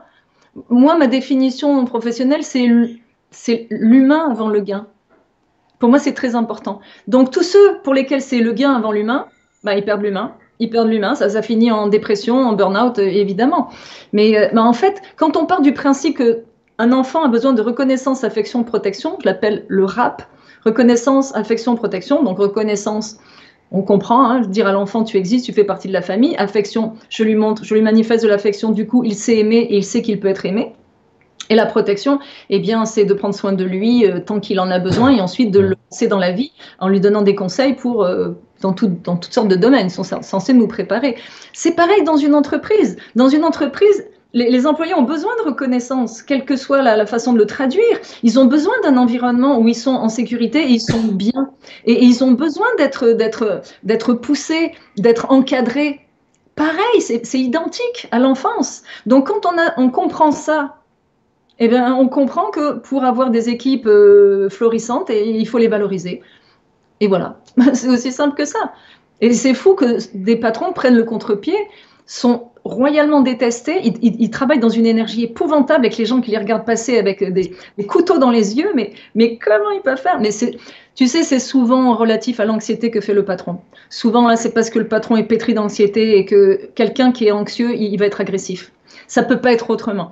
Les gens malheureux sont agressifs. Bah, les gens qui agressent sont malheureux. Ça ne veut pas dire que tous les gens malheureux sont agressifs, c'est pas vrai. Mais quand tu es agressé, c'est forcément quelqu'un qui est malheureux et qui manifeste un mal de vivre. C'est une, une, explication, pas une excuse. Parce que les gens heureux dont tu fais partie, dont je fais partie, dont certainement d'autres personnes font partie, on nage dans des eaux bleues cristallines. Moi, j'imagine des couloirs de natation, chacun son couloir. On nage dans des eaux bleues cristallines, on s'occupe pas de ce qui se passe à côté.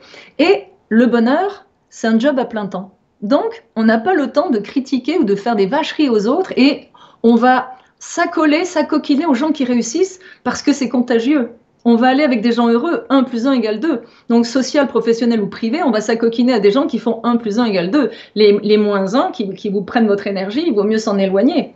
Donc, euh, dans les entreprises, c'est pareil. Si quelqu'un qui t'agresse, un patron qui agresse, un supérieur hiérarchique qui agresse, c'est parce qu'il a peur que tu lui prennes sa place. Tu es plus intelligent que lui, tu l'as démontré. Regarde, tous les dictateurs de ce monde, de quoi ils ont peur? Qu'est-ce qu'ils font en général? Quand ils arrivent au pouvoir, ils tuent ils tuent tous ceux qui seraient susceptibles de, les, de, de, prendre leur place, évidemment. Et, il faut savoir que le dominateur, il sait tout. et que celui qui sait tout n'apprend plus rien. Donc il n'y a plus aucune possibilité d'évolution. Et dans l'histoire de l'humanité, on a toujours vu les dominateurs essayer de détruire les dominants, toujours. J'en veux pour preuve Galilée, c'est un exemple que j'adore. Galilée a découvert que la Terre était ronde, mais quelle découverte extraordinaire C'est fabuleux. Eh ben non, on l'a obligé à se rétracter.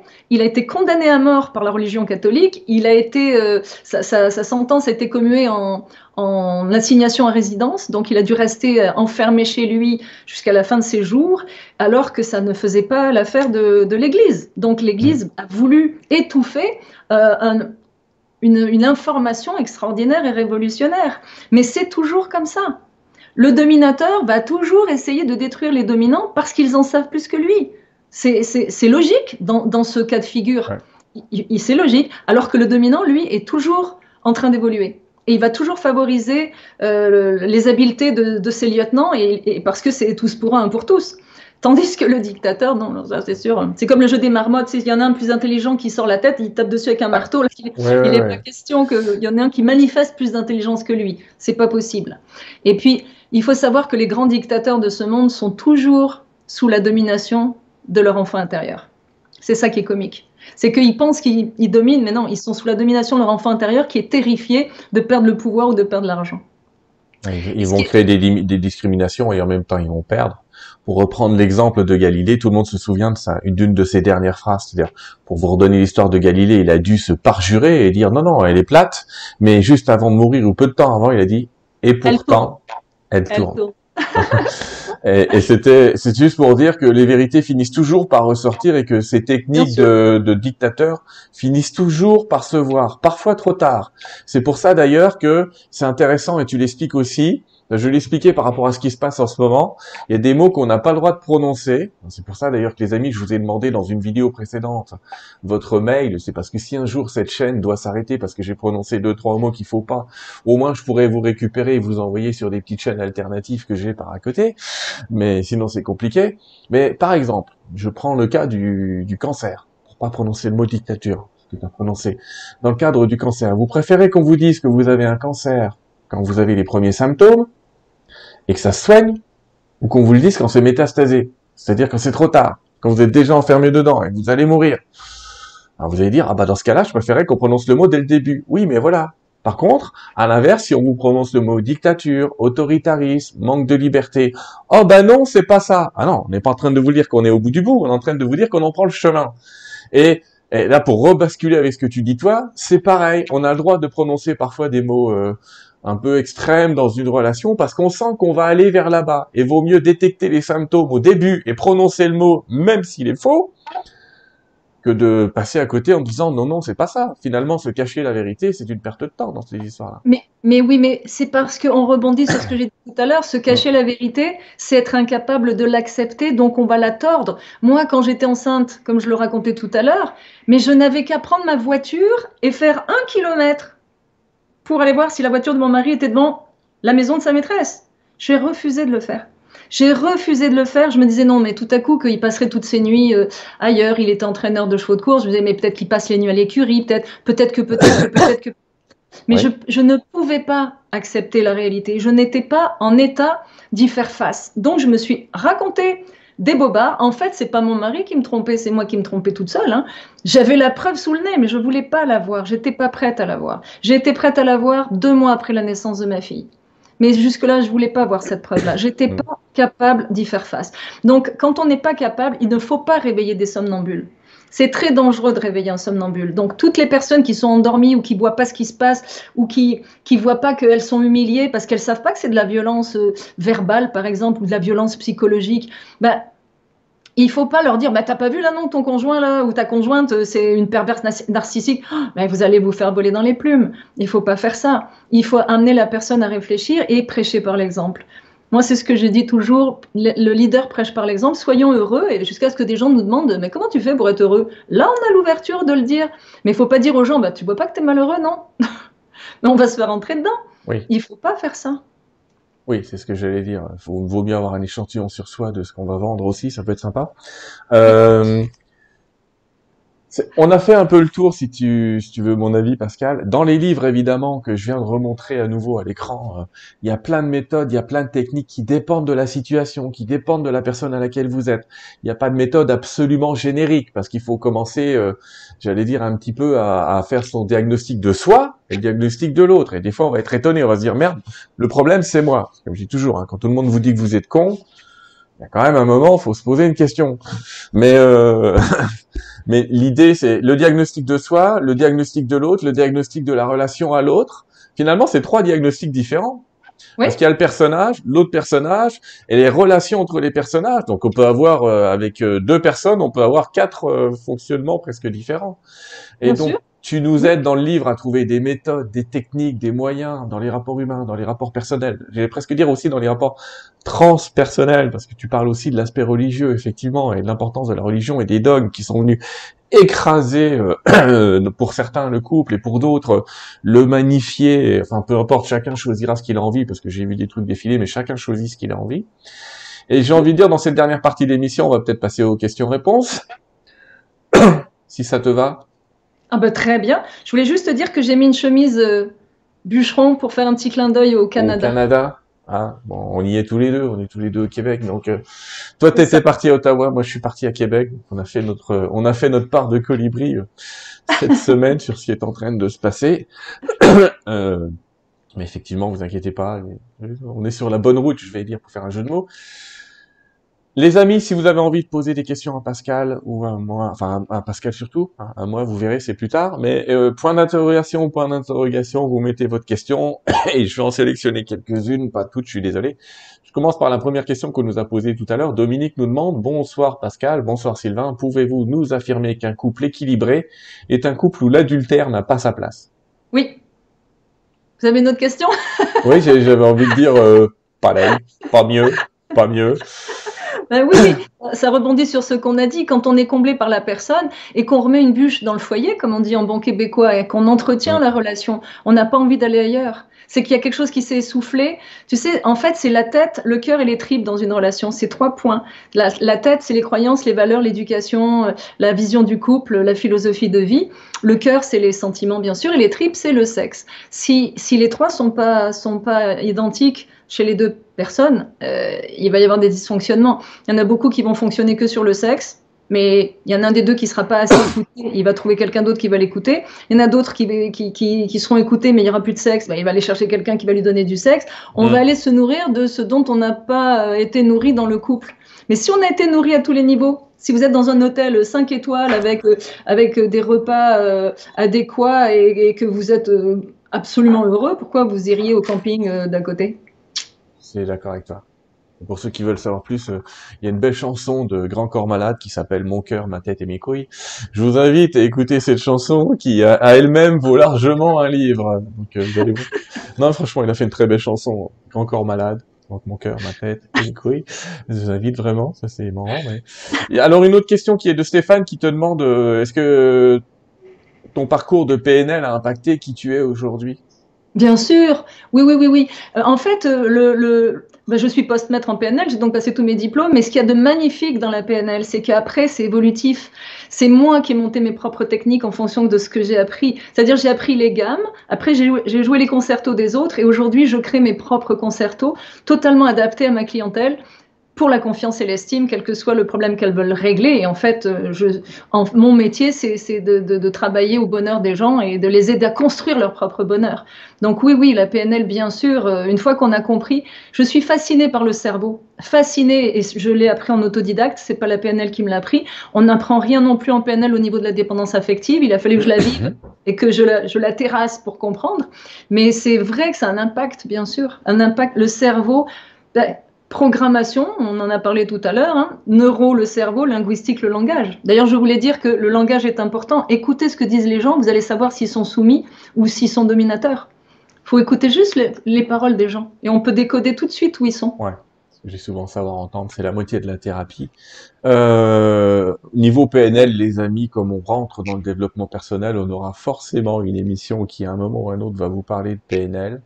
On donnera quelques techniques, peut-être on parlera du switch, vous verrez qu'on peut faire des trucs sympas rapidement avec votre mental et inverser les valeurs, enfin des valeurs, des échelles, de, on parlera dans le bon vocabulaire mais on fera ça dans une autre émission. Mais merci pour ta question, euh, Stéphane. Une autre question. euh, alors j'ai plein de gens qui disent merci à toi, euh, j'ai lu ton bouquin, ça m'a sauvé la vie. Ouais, il y, a, quand même pas mal de gens qui sont assez euh, contents et c'est normal parce que ça, ça les aide aussi. Alors il y a aussi des gens qui disent, il y a aussi des gens qui disent j'ai lu ton bouquin mais je suis toujours tout seul. Tu leur dirais quoi? Eh ben, je leur dirais que ça dépend du signal qu'ils envoient. Peut-être que c'est un problème de site internet subliminal qu'ils envoient dans, leur, dans leurs auras? Est-ce que vous avez peur d'être avec quelqu'un? Est-ce que vous avez peur de rencontrer la, une mauvaise personne? Tout, tout, tout, tout est relatif à ça. Est-ce que vous êtes bien avec vous-même? Parce que ça, il suffit pas de lire le livre. Hein. Il y a, ceux qui sont entre 1 et 4 vont lire mes livres, ils vont se remettre en selle tout seuls. Ceux qui sont à 5 et plus, ils ont besoin d'aide.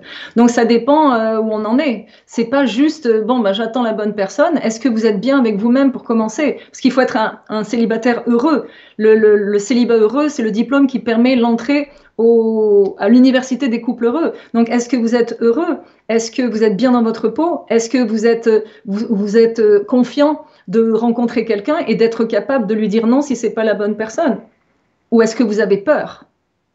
Il y a ça aussi. Il y a la peur, hein, c'est l'enfant intérieur. Quand la peur est installée, eh bien, on va, on va plutôt rester en dedans de soi alors qu'il faut rayonner. Moi, je le dis, si tu rayonnes, Sylvain, si tu rayonnes, tu attires un soleil ou des soleils. Mais si on est méfiant, parce qu'il y a ça aussi, c'est la différence entre la méfiance et la prudence. Dans la méfiance, tout le monde est coupable jusqu'à preuve du contraire. C'est rare quand on est coupable d'arriver à prouver qu'on est innocent, quand on est, on est coupable dans la tête de quelqu'un qui est, qui est dépendant affectif et qui est terrifié. Alors que, à l'inverse, être prudent, c'est que tout le monde est innocent jusqu'à preuve du contraire. Donc il faut savoir où vous vous situez. Si vous êtes dans la méfiance, ça complique le jeu. Il faut être dans la prudence. Alors, une autre question euh, ici de, de, de Ellis qui nous dit Bonsoir, cette peur de perdre qui rend aveugle, la situation de dépendance affective peut-elle se cristalliser dans le corps? Si oui, y a-t-il des symptômes reliés à cet aveuglement? Autrement dit, est-ce que le corps peut te dire Ah ah, je suis en dépendance affective Oui, oui, oui, j'ai un monsieur qui m'a appelé hier de Suisse et euh, il, sait qu'il n'est pas avec la bonne personne parce que tout son corps le lui crie. Il a, il, a mal partout, il, il, il fait de l'anxiété. La personne est gentille, hein, sa conjointe est gentille, mais c'est pas la bonne personne. Et il n'arrive pas à, le lui dire. Donc du coup, c'est son corps qui, euh, qui se manifeste. Mais oui, ça va commencer par euh, de l'inconfort et puis après ça va faire des épisodes d'anxiété, puis après de l'anxiété généralisée si vous n'êtes pas avec la bonne personne.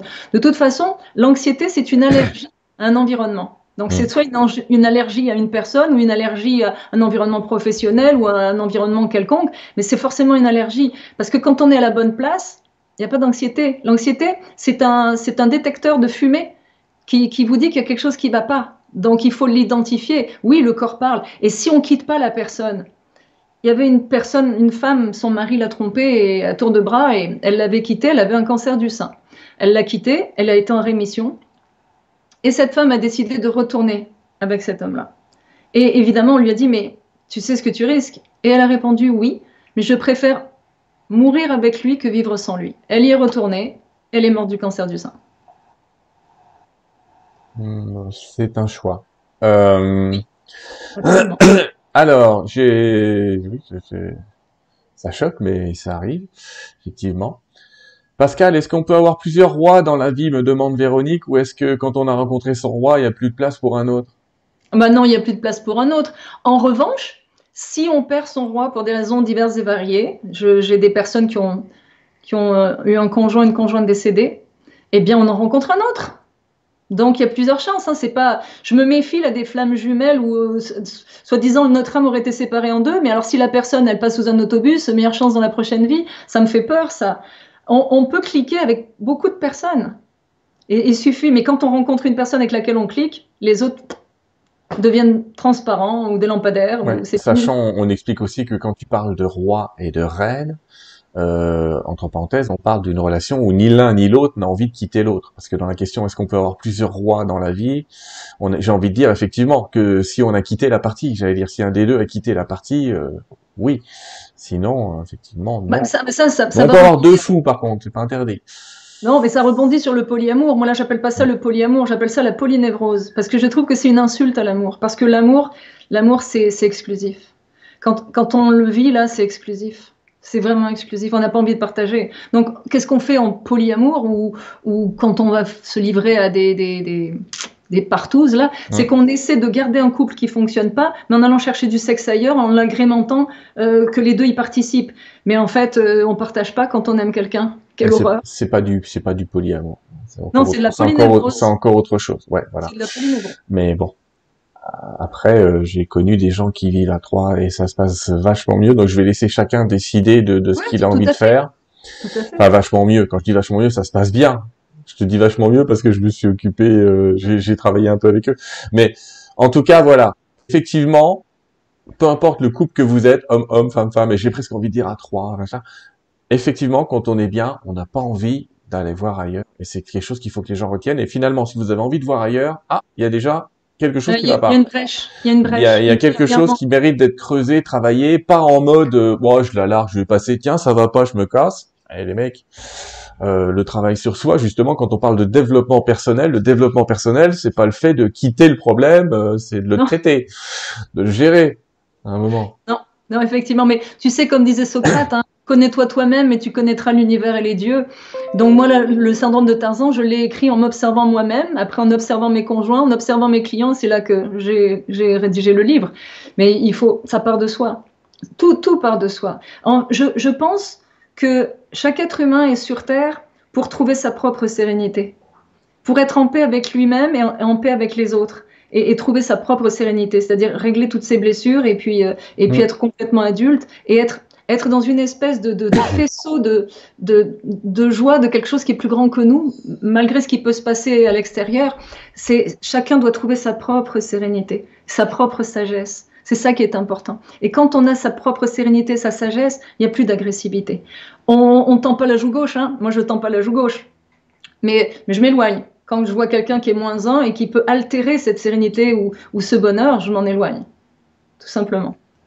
Martine et Marie-Noël posent une question qui est liée au, mot, euh, euh, euh, enfin pas Marie-Noël, pour le coup c'est Marie Divine, qui pose la question du karma. Est-ce que tu penses, est-ce que tu y crois à ces choses-là, de dire euh, je l'ai attiré d'une autre vie, ou est-ce que tu penses qu'il y a beaucoup d'excuses aussi là-dedans, de gens qui cherchent des excuses dans le passé Alors voilà ma théorie. C'est la première fois que je la livre. Merci. oui, c'est la première fois que je la livre comme ça en public. En fait, ma théorie, c'est que il y a 98% de, de, jeunes âmes et 2% de vieilles âmes. Et que les jeunes âmes, elles vont d'une vie à l'autre, et que d'une vie à l'autre, elles gagnent des, des points, des air miles, jusqu'à ce que le niveau de conscience s'éveille. Et quand le niveau de conscience s'éveille, elles sont capables de se rendre compte qu'il y a quelque chose qui cloche dans leur vie. Parce que je me suis rendu compte que 98% de la population est vendue aux fausses croyances du style aimer c'est souffrir. Il y en a toujours un qui domine, oui, en dépendance. Les extrêmes s'attirent, oui, en dépendance. Sinon, qui se ressemblent s'assemblent. On peut pas tout avoir dans la vie. Euh, Qu'est-ce qu'il y a d'autre comme fausses croyances? Enfin, il y en a encore d'autres qui, qui, sont, euh, qui, qui, sont tellement ancrées chez les gens qu'on se rend compte qu'ils ne peuvent pas s'en détacher. Et, moi, puisque ça fait longtemps, depuis 2007 que je suis dans les médias, je, me suis longtemps demandé pourquoi les gens ne comprenaient pas que c'est pas vrai qu'il faut faire des sacrifices, des concessions et des compromis. C'est pas vrai. Il faut communiquer, il faut se mettre l'un à la place de l'autre pour comprendre ce qu'il défend comme position et ensuite trouver la zone de confort. Quand on dit on peut pas tout avoir dans la vie, mais c'est pas vrai. Il y a des gens qui ont tout. Euh, l'amour ne dure pas, mais c'est tellement des fausses croyances. Et, et, je me suis posé la question, Sylvain, je me suis dit mais c'est pas possible. Pourquoi pourquoi est-ce que dans, ma clientèle, il y a des combatifs qui sont prêts à se retrousser les manches, à prendre le taureau par les cornes et puis à, foncer, et des passifs des passifs qui attendent qu'on fasse abracadabra. Moi, les passifs, je les prends plus parce que parce que je suis pas la, bonne solution pour eux. Donc, je me suis posé ces questions pendant de nombreuses années et je suis intimement persuadée que notre rôle sur notre but sur Terre, c'est de passer d'une vie à l'autre. Le corps nous sert à avoir des expériences. On fait ces expériences. On a le niveau de conscience suffisant et nécessaire à un moment donné pour se dire, hop, mmh. il y a quelque chose qui ne va pas et je veux comprendre ce que c'est.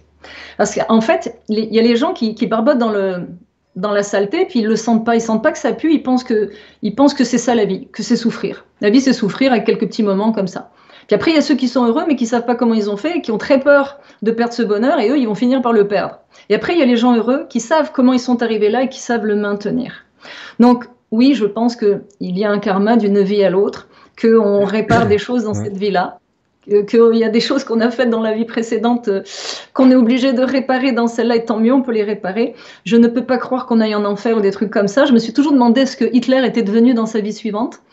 Probablement qu'on l'a plaint, probablement qu'on lui a dit, oh, il a dû avoir une vie mais moche, moche, moche. Mais, mais, peut-être qu'on l'a plaint et qu'on voulait le sauver. Mais je pense euh, profondément que, que on, qu'une fois qu'on a acquis cette sagesse, on n'a plus besoin du corps et après on passe dans une autre dimension, mais ça là, c'est encore autre chose. Mais voilà, c'est pour ça que... Et, je te laisse avant à ton avis, parce que c'est toi l'invité et que j'ai pas à, me poser le mien, parce qu'on me demande le mien, c'est un petit peu différent, mais chacun son avis et c'est pas, vous inquiétez pas, il y a assez de place pour euh, plein de mondes différents. Question de Véronique, est-ce qu'un roi et une reine doivent avoir, doivent obligatoirement être célibataires quand ils se rencontrent? J'aime bien la question. Euh, oui, c'est c'est plutôt indiqué. Évidemment, il y a toujours des contre-exemples où il y a deux personnes mariées qui, qui, ont un coup de foudre et qui se séparent de leur conjoint. Ça peut arriver, ça peut arriver. Mais c'est toujours, en fait, quand quelqu'un euh, est obligé de quitter son partenaire, il peut y avoir une culpabilité qu'il va traîner. C'est assez compliqué. Dans l'idéal, dans l'idéal, il vaut mieux que les deux soient célibataires depuis un petit bout de temps. Mais encore une fois, il y a toujours des contre-exemples, mais si les deux personnes voient qu'elles elles, sont vraiment faites l'une pour l'autre et que les deux autres conjoints étaient vraiment pas adéquat. On verra, on verra sur la distance. On verra sur la distance. Euh, mais en tout cas, ce que ça démontre, c'est que les deux conjoints sont pas adéquats. Là, c'est déjà une information. D'accord. J'ai une question. Euh, on est dans les dernières. Hein. Ne inquiétez pas. Ne t'inquiète pas, on va se détendre. On va. Oh, je peux parler. Non, je sais, je sais que tu peux parler des heures. Je dis les, les amis, parce que je sais qu'il y en a que ça met un petit peu sous tension se dire ils m'écrivent euh, l'amour c'est plus complexe que ça là, oui il y a toujours des exceptions et on peut pas ce soir vous dire il y a une je vous l'ai dit on peut pas vous dire il y a, il y a une règle il y a une méthode il y a une technique vous l'appliquez c'est terminé ça va marcher à tous les coups. Euh, il y en a qui écrivent les combatifs n'ont pas besoin de conseils euh, oui mais ça dépend lesquels. Donc encore une fois on peut pas catégoriser à droite et à gauche. Ce qu'on sait par contre c'est que ceux qui attendent la solution trop à l'extérieur et qui pensent qu'ils n'auront pas de travail à faire là c'est mort Là, c'est, prenez, perdez pas votre temps. Hein. On peut être combatif et pas avoir les bonnes informations. Moi, c'est le cas de ma clientèle. Ce sont des combatifs, mais, mais ça fait 10 ans qu'ils cherchent la solution, ou 20 ans, ou, ou peu de temps. Ils sont combatifs. Ils ont le moteur, mais ils n'ont pas la direction. Et c'est là qu'on peut intervenir pour leur donner la direction. Mais quelqu'un de combatif, c'est extraordinaire. Il va chercher jusqu'à ce qu'il trouve. Mais, mais encore faut-il qu'on l'aide à, à, se retrouver lui-même il y en a beaucoup qui vont se battre pendant euh, longtemps, longtemps, longtemps, jusqu'à ce qu'ils trouvent la solution. Mais ce que j'admire, c'est que ils baisseront jamais les bras. C'est ça que j'admire chez les combatifs. Ils vont trouver. Les qualités du, du guerrier de la lumière, comme je dis toujours, sont très importantes. Euh, dans ce genre de cas. Et je tiens à vous dire que quand je vous ai dit, euh, si vous n'êtes pas compatible, c'est mort. Je suis pas en train de vous dire que votre situation est bloquée, terminée, foutue. Ce que je suis en train de vous dire, c'est faut attendre le moment opportun. Il y a des moments comme ça où on a des zones de courage, j'allais dire à l'intérieur de soi, qu'on sent et on se sent combatif. Et puis il y a des moments où on se sent pas combatif. Bah parfois, faut accepter de pas être dans ces moments-là et accepter un petit peu de de vivre avec soi un certain temps. Puis il n'y a pas de presse, comme on dit au Québec. on n'est pas obligé. Euh, il n'y a pas urgence absolue à régler le problème dans les quatre minutes et demie.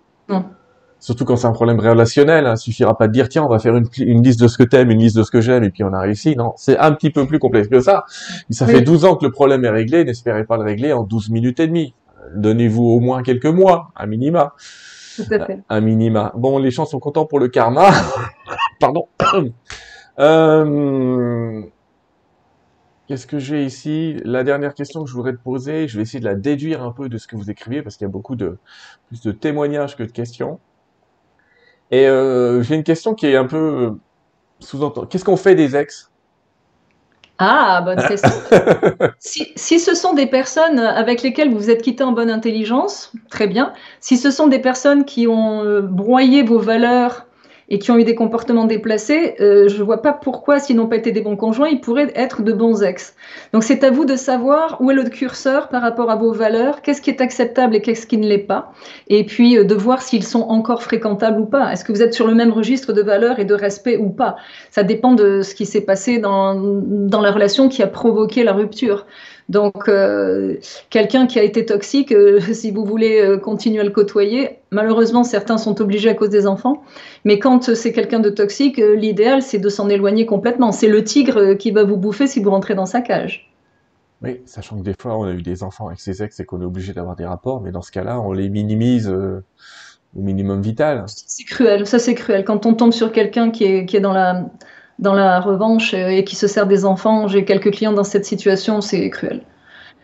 Il faut être euh, bien solide pour faire face à ce genre de situation. C'est pour ça qu'il faut faire attention à qui vous fréquentez si vous n'avez pas encore eu d'enfant, pour pas vous euh, soumettre à ce genre de situation parce que c'est terrible. Donc il vaut mieux regarder en amont avec qui on fait des enfants. Eh oui. Je dis toujours, vaut mieux faire des enfants que de commettre des enfants. Là, c'est une blague, bien sûr. Mais bon, alors l'idée, on va, je te remercie vraiment de, de, de cette heure et demie qu'on a passé ensemble. On va terminer cette émission et je vais la terminer peut-être. Euh, on va la terminer. Je vais te laisser les mots de la fin et puis parler un petit peu à nos amis un petit peu avant. Je, vais te laisser préparer un discours. Peut-être, tu vois, c'est une dernière question, dernière réflexion. J'aime bien parce qu'on est au Québec. Enfin, en tout cas, nous deux, on est au Québec. Et il y a quelqu'un qui, Dominique, qui m'écrit Garou, celui qui n'a jamais été seul au moins une fois dans sa vie, peut-il seulement aimer, peut-il aimer jamais? Qu'est-ce que ça évoque cette chanson de Garou chez toi? Est-ce qu'il faut avoir été malheureux une fois ou est-ce que est-ce que c'est possible d'être heureux du premier coup? Oui. Mais oui, parce que si vous avez gagné euh, des Air Miles dans les vies précédentes, rencontrer la bonne personne très rapidement dans, dans, la vingtaine et puis être heureux jusqu'à la fin de vos jours. Hmm. Oui. Bon. Mais on n'est pas obligé de souffrir, hein, mais c'est pas une obligation. C'est sûr que la, la personne qui a jamais souffert, euh, il y a, euh, comment il s'appelait Christian Tétrault, c'est un, animateur de radio qui a toujours été heureux, qui a eu une, enfance parfaite, des, parents formidables, une femme extraordinaire, des enfants. Et là, contre toute attente, sa petite fille de deux ans meurt dans ses bras. Il en a fait un livre. Et là, il a plongé dans les abysses. Il n'avait jamais souffert de sa vie. Il a été confronté à la pire situation qui soit perdre un enfant. Et, il, est parti en dépression et il raconte son parcours. C'est sûr que quand on sait que si on tombe de cheval, on se fait pas mal, on remonte. Mais si on n'est jamais tombé de cheval, on finit par avoir peur de, tomber. Mais oui, il y a des, personnes qui peuvent euh, très tôt rencontrer la bonne personne et ça peut cliquer à tous les niveaux. Et, et voilà, oui, bien sûr. Et puis il y a des gens qui ont cette, euh, cette intelligence aussi parfois de vivre des expériences à travers les autres. On peut se faire son développement personnel en écoutant un peu le chemin des autres et en apprenant des autres, des autres histoires, pas que de la sienne, mais des. Exact. Mais c'est comme ça que je commence le gagner au jeu des échecs amoureux. J'écris, euh, j'écris que ce livre-là est destiné aux, jeunes qui démarrent leur vie affective et aux moins jeunes qui n'ont toujours rien compris et qui tournent en rond. Jeunes célibataires ou vieux retraités, on vous en prie, vous pouvez vous tourner vers ce livre qui est euh, gagné, euh, gagné au jeu des échecs amoureux. C'est le troisième que vous voyez euh, un petit peu sur les sur cette petite pancarte. Pascal, je te remercie beaucoup de ce moment qu'on vient de passer. Je vais discuter avec nos amis un petit peu, et puis je te laisse les mots de la fin euh, pour dire quel est le message tu voudrais, j'allais dire, laisser à la postérité de Terre 2 en attendant qu'on fasse peut-être une autre émission un jour sur autre chose. On verra bien, mais merci en tout cas d'être venu. On, merci à toi. on se retourne vers toi juste après. Les amis, euh, merci de votre présence, merci à ceux qui ont cliqué en dessous, euh, les pouces bleus, les abonnements, etc. Euh, c'est intéressant parce qu'effectivement, ça aide nos amis de YouTube à, à, pousser un petit peu la vidéo.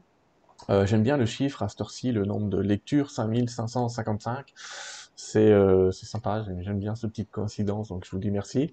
Merci à ceux qui se sont inscrits à ma mailing list, ça vous permettra de recevoir euh, mes prochaines émissions, mes prochaines humeurs.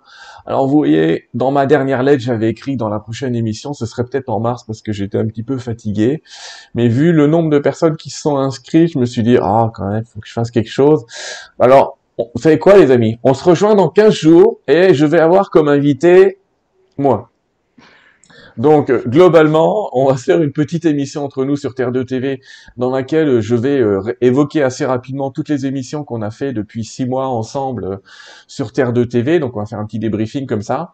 Et puis après, on se fera un petit question-réponse entre nous. et puis, on verra si on se fait ce genre d'émission tous les six mois pour débriefer un petit peu cette chaîne, débriefer un petit peu vos envies vos désirs aussi, sachant que je ne peux pas avoir tous les invités que je veux et que, pour être sérieux, je les trie sur le volet, c'est-à-dire que je ne prends que des gens qui savent de quoi ils parlent hein, et qui parlent pas de ce qu'ils savent. Vous voyez, que il y a une nuance entre les deux, souvent que j'entends, surtout dans le domaine effectivement spirituel.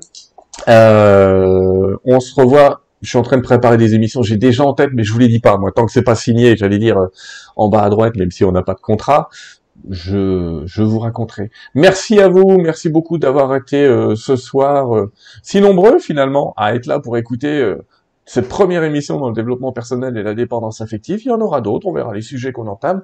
C'est un sujet vaste hein, où il y a plein de choses à voir et à comprendre, sachant qu'il y a toujours des exceptions. Il y a toujours des exceptions. Et, et parfois c'est vous l'exception. Ne vous sentez pas visé partout, c'est ça que j'essaye de vous dire. Pascal, je te laisse les mots de la fin. On t'en remercie encore. Eh bien, je te remercie aussi. Ravi d'avoir passé ce, bon moment avec ceux qui nous regardent en direct et ceux qui nous regarderont en différé. J'ai juste trois choses à dire. Euh, le bonheur existe. Et l'amour est simple. C'est très simple, l'amour.